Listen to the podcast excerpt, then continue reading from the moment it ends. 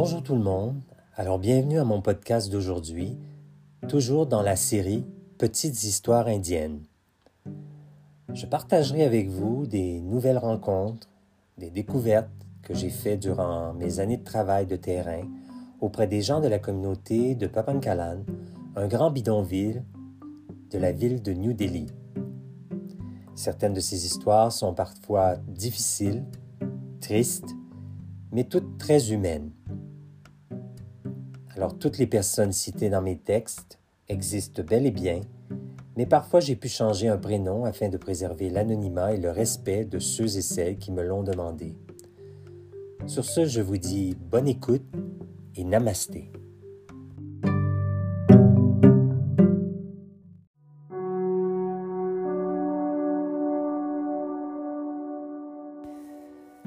La distance. Une grande distance existe entre nous deux. Tu t'infiltres en douce et sinueuse pour m'accompagner. Présence feutrée lentement se dessine au plus profond de moi, pendant que tu me conduis à ma libération. Namasté, ma terre India. Voir tes gestes, ta bouche, tes yeux maquillés de colle m'observer pendant que les miens, hypnotisés, restent là pour t'aimer. J'ai le sentiment de ne pas être vu dans cette foule. Mais je sais que nos cœurs battent la chamade lorsque je m'enroule dans ton sari d'ivresse. Tu es nécessité, Mater India, pour me permettre d'embrasser l'essence de mon être, l'essence de celui qui a appris avec toi et qui reste empreint de ta spiritualité parce que dans tes simples gestes, je me reconnais. Parce que dans tes simples gestes, tu es le désir que je souhaite alimenter en moi. Tu parles simplement, tu danses simplement, et lentement ta main rejoint la mienne. Dans ton soleil rouge, j'ai mille images tatouées sur le cœur où tes mantras se déposent comme des gazales, des prières, je t'en suis reconnaissant. Namasté. Tu me chantes que le bonheur de tous peut être en vérité très simple et souvent si près. Les silences, eux, sont souvent porteurs de sens et de vérité spécialement dans le tourbillon chaotique de ce pays où des millions d'âmes se bousculent, s'entrechoquent, se déchirent au quotidien. Mais la clé se trouve possiblement dans l'équilibre. L'amour ne vient jamais seul. Il s'unit avec la force qui nous pousse au-delà des laideurs et du dégoût. Voilà pourquoi il n'en tient qu'à nous de crier et de croire en nos gestes même les plus petits qui puissent semer la différence.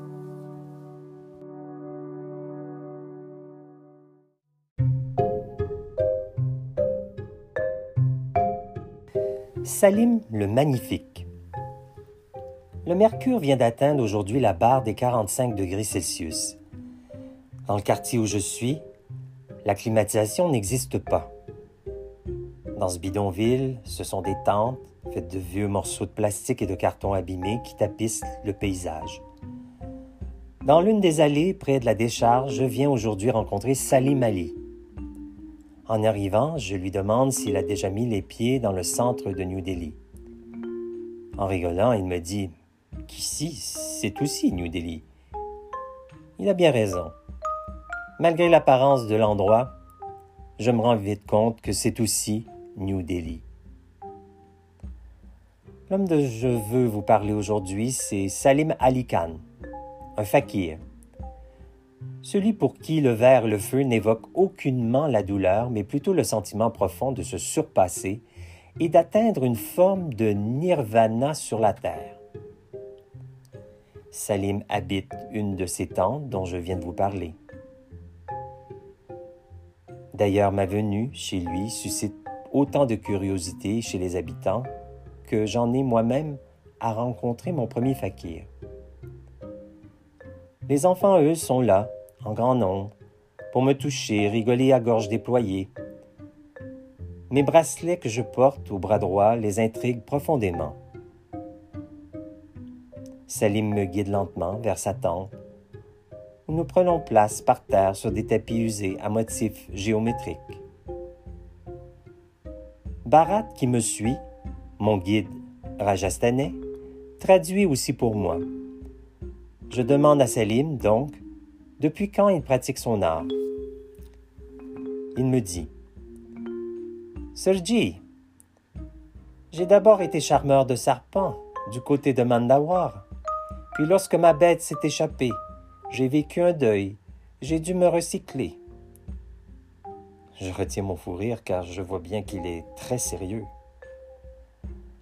Un jour, dans une fête, quelqu'un est venu marcher sur des charbons brûlants en guise d'offrande à la déesse Durga.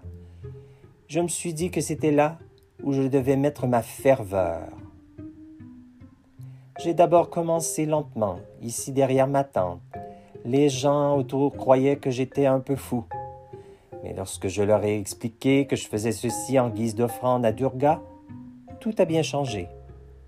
Lentement, on m'a pris au sérieux, on a commencé à m'inviter dans des fêtes familiales ou dans des festivals. De mon côté, je regarde Salim de plus près. Il me semble pourtant si frêle pour s'adonner à de tels exercices, où le mental supplante le physique. Je regarde ses pieds, pensant y voir des blessures ou des, des brûlures, mais non, rien du tout. Puis Salim m'explique qu'avant de marcher sur les braises ou sur du verre brisé, il se prépare mentalement. Il prie. Il invoque dieux et déesses de le protéger. Il souhaite que par son geste, ceux et celles qui le regardent comprennent que l'homme est capable de choses plus grandes que soi. Barat, mon guide, me traduit, avec un petit sourire en coin, une question de Salim. Celui-ci me demande si je crois au surnaturel. Je lui réponds Oui, je crois que oui.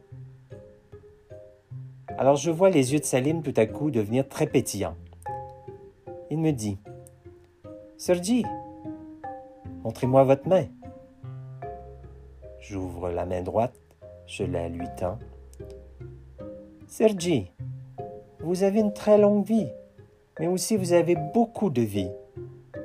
Je peux vous dire, Sergi, que vous avez vous aussi été fakir, mais un fakir de l'âme. Vous avez marché sur des braises, le verre brisé, toujours la tête haute. Cela vous a rendu plus fort. J'écoute Salim par la voix de Barat et je suis ému. Oui, ému car j'arrive à peine à croire que cet homme qui ne me connaît pas puisse faire une analogie entre son monde et le mien. Il me dit à nouveau, Sergi, écoutez-moi, très bientôt vous serez à la croisée de deux chemins. Il vous faudra faire un choix. Votre corps vous dira de suivre une route difficile, mais moi je vous dis que la route des charbons chauds est la meilleure je comprends sans trop comprendre qu'il me faut peut-être suivre mon intuition. Puis Salim nous entraîne, Barat et moi, à l'arrière de sa tente. Il fait quelques offrandes sur son petit hôtel rempli de plantes et de fleurs de soucis. Il nous applique un tika, un point fait à la poudre rouge que les Indiens appliquent au niveau du troisième œil. Puis il médite après un moment, il se lève, puis marche sur un tapis de charbon rouge qu'un de ses amis avait préparé pour sa démonstration. Puis en revenant vers moi, je vois dans le regard de Sally toute la dévotion et la foi d'un grand sadhu, un homme pieux en Inde. Je le remercie d'avoir partagé cette leçon de vie avec moi et tout en marchant sur la terre battue, afin de retrouver Barat et moi notre voiture, je me dis que je viens de rencontrer un grand homme. Et c'est pourquoi cet homme, moi je l'appelle Salim le Magnifique.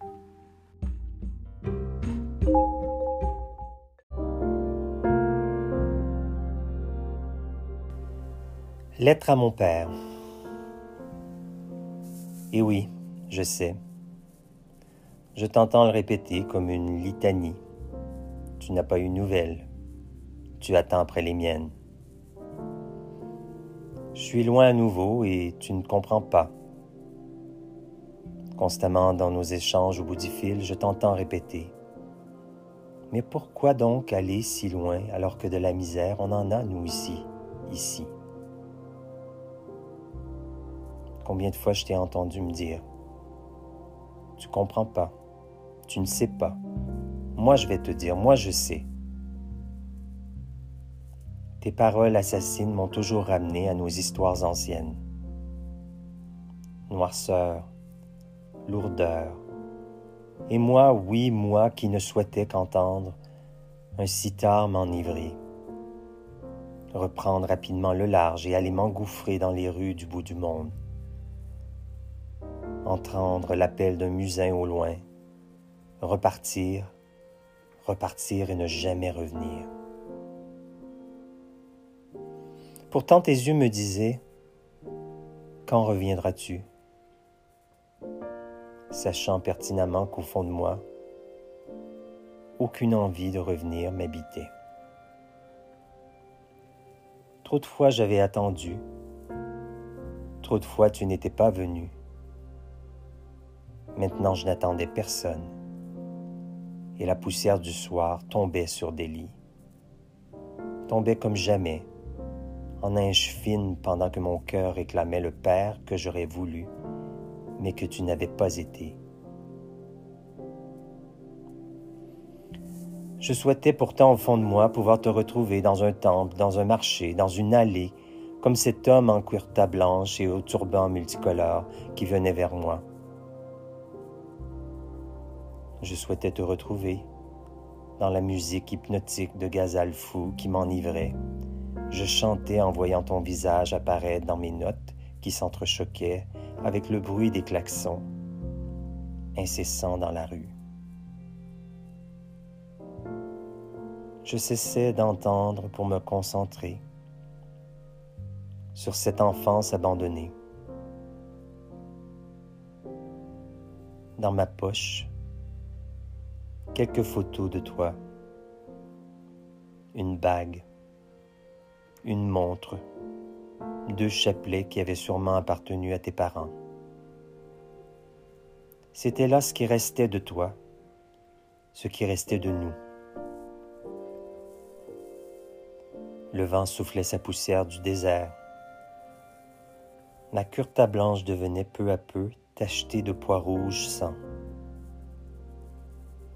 Deux enfants de mon bidonville venaient de mourir, alors qu'un mur de leur bicoque s'était effondré sur eux.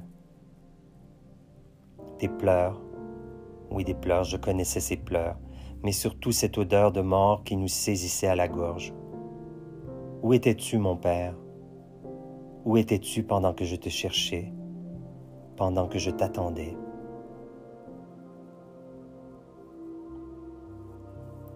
Dans la ruelle, Quelques filets rouges coulaient sur le pavé.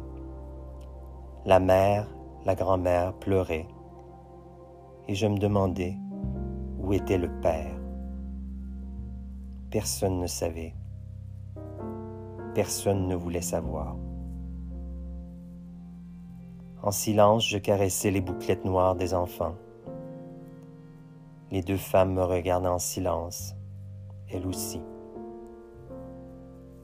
Des rivières de larmes coulaient sur l'enfance disparue. Notre enfance disparue. L'écran venait de s'éteindre.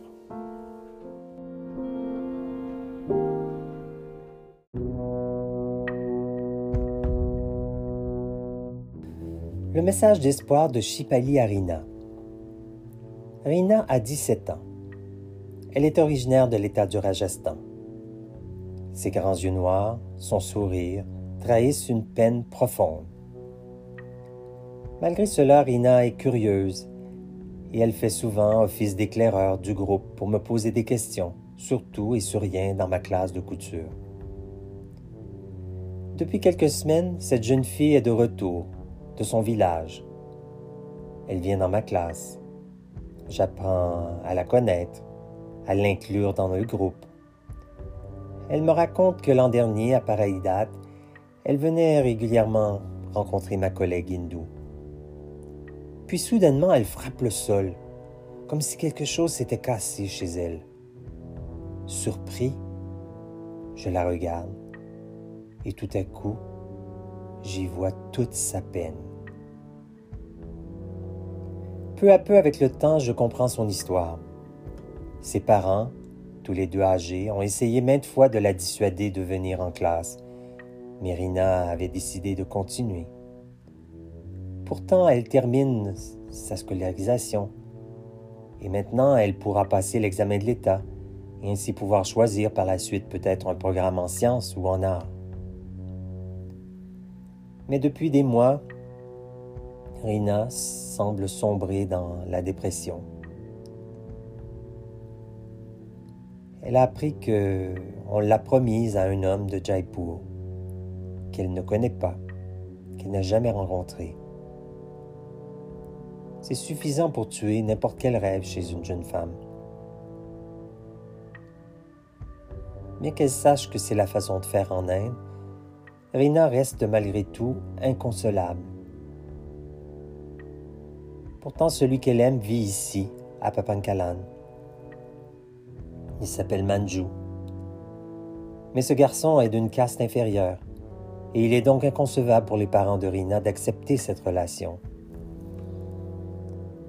Au fil du temps, Rina s'enferme dans son monde. Ses parents ne la reconnaissent plus. Lentement, elle perd le goût de vivre. Elle pense même à s'enlever la vie. Puis un jour, son amie Chipali vient la visiter. Chipali, cette belle grande femme qui a 20 ans, qui est enceinte, s'adresse à elle comme une grande sœur pourrait le faire. Elle lui dit Didi Rena, regarde-moi, ma sœur Rena.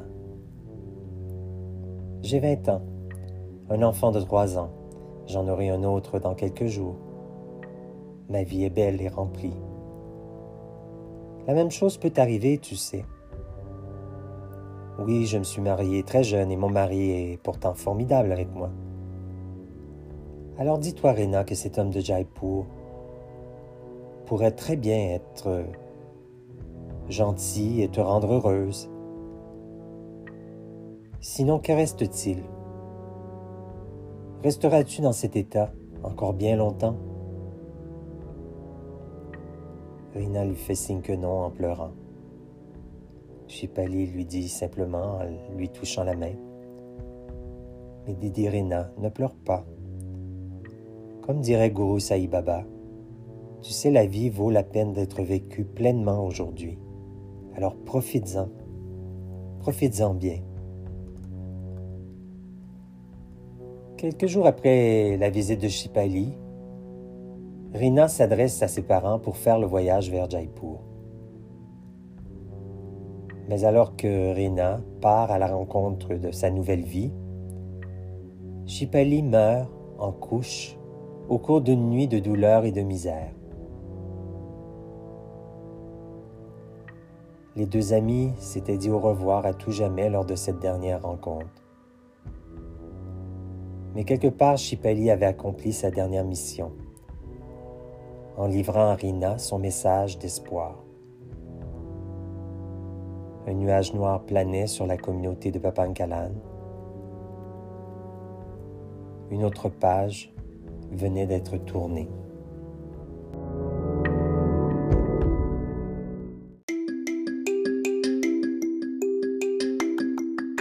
15 petits cœurs sur la main. De l'Inde, je t'écris pour te dire ô combien je suis mal de te voir comme cela. Oui, toi, Haïti, j'ai mal pour tes enfants et tous les autres qui souffrent. Je suis mal de te voir face à autant de misère. Je suis mal de te voir vivre autant de douleurs, mais pourquoi? Janvier à New Delhi et nous voilà sous une chape de brouillard, si épais que nous avons peine à nous rendre à Papankalan. Pendant tout le mois, les enfants viennent en classe avec ce qu'ils peuvent trouver à la maison qui puisse les garder au chaud. Un vieux bonnet, mais pas de chaussettes, un seul gant troué, un peu lusé de papa, un petit foulard que l'on faisait porter encore hier à la petite chef de la maison. Mais quand je vois ce que je vois à la télé depuis une semaine, je suis heureux pour les enfants et les femmes de Papankalan. Ils sont loin, en sécurité d'une telle catastrophe, et je suis content. Inondé d'images de désolation, de tristesse, de drames humains qui viennent nous bouleverser, nous aussi, même aussi loin que de l'autre côté de la terre. Devant tant de tristesse, je me suis dit qu'il fallait en parler. En songeant au projet que je mène auprès des enfants qui s'appelle A School Like Mine, une école comme la mienne, qui parle des enfants de partout à travers le monde, je me suis dit qu'il fallait aujourd'hui parler d'Haïti, de ces enfants blessés, orphelins maintenant puisqu'ils ont droit eux aussi à une école, une éducation, maintenant perdue. J'ai amené le sujet en douce auprès des enfants, et c'est par un geste du cœur qu'ils ont répondu en voulant partager et donner espoir à leurs amis haïtiens. Ils ont dessiné des familles retrouvées, des nouvelles écoles, des maisons neuves et colorées, des enfants heureux, des jardins, des avions qui apportent de l'aide et des denrées au peuple haïtien. Ce simple geste venant de gens qui eux-mêmes sont en mode survie m'a beaucoup touché. Quand j'ai parlé des orphelins d'Haïti, leur expliquant qu'avant le tremblement de terre, il y avait environ 300 000 enfants orphelins là-bas et que maintenant il serait sûrement beaucoup plus. Un gamin de 10 ans de ma classe, dit Pac, m'a demandé Sergi, est-ce que nous, on pourrait recevoir des orphelins d'Haïti dans notre classe? Je me suis dit que finalement le travail que je fais dans cette communauté auprès de ces enfants et de ces femmes contribue bel et bien à une ouverture sur le monde. Voilà une preuve, une reconnaissance de l'autre comme un frère, une sœur, un ami, et non comme une menace comme cela peut l'être pour certains. Les enfants ont terminé leur carte postale et m'ont bien dit de faire parvenir celle-ci à leurs amis haïtiens. J'écris mon texte et je me sens encore bouleversé. Je vais au lit ce soir en espérant que ces mêmes gestes d'amour soient répétés des milliers de fois pour tous les enfants d'Haïti ou d'ailleurs.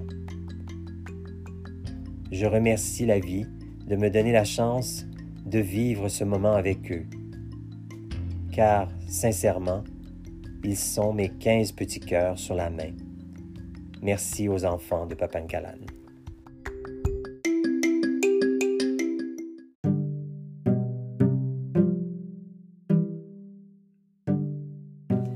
Merci à nouveau à ceux et celles qui m'avaient suivi et qui m'ont permis de raconter quelques-unes de mes expériences de terrain aujourd'hui, en espérant que ces textes vous auront permis de voyager un peu.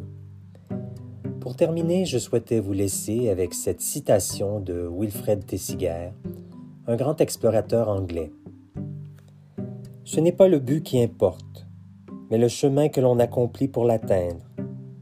Et, plus le parcours est difficile, plus le voyage a de prix.